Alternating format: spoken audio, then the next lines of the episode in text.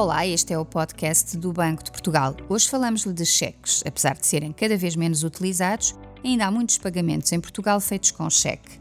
Mas saiba que os bancos não são obrigados a fornecer-lhe um módulo de cheques, mesmo que seja titular de uma conta.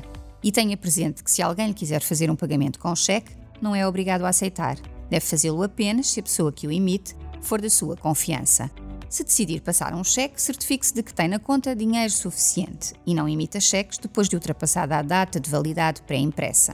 Coloque o nome do beneficiário em vez de passar o cheque à ordem. Evite emitir cheques pré-datados, podem ser apresentados a pagamento antes da data que indicou.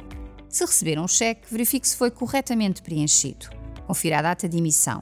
Se for posterior à data de validade pré-impressa, pode ter de se dirigir ao banco emissor para que o cheque lhe seja pago tem oito dias para apresentar o cheque a pagamento. Depois desse prazo, o emitente pode dar ordem ao banco para que não seja pago.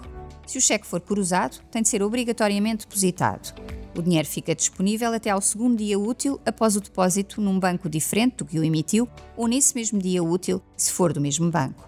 Se o depositar numa caixa automática, pode levar mais tempo. Saiba mais em bportugal.pt e acompanhe-nos também no Twitter, LinkedIn e Instagram.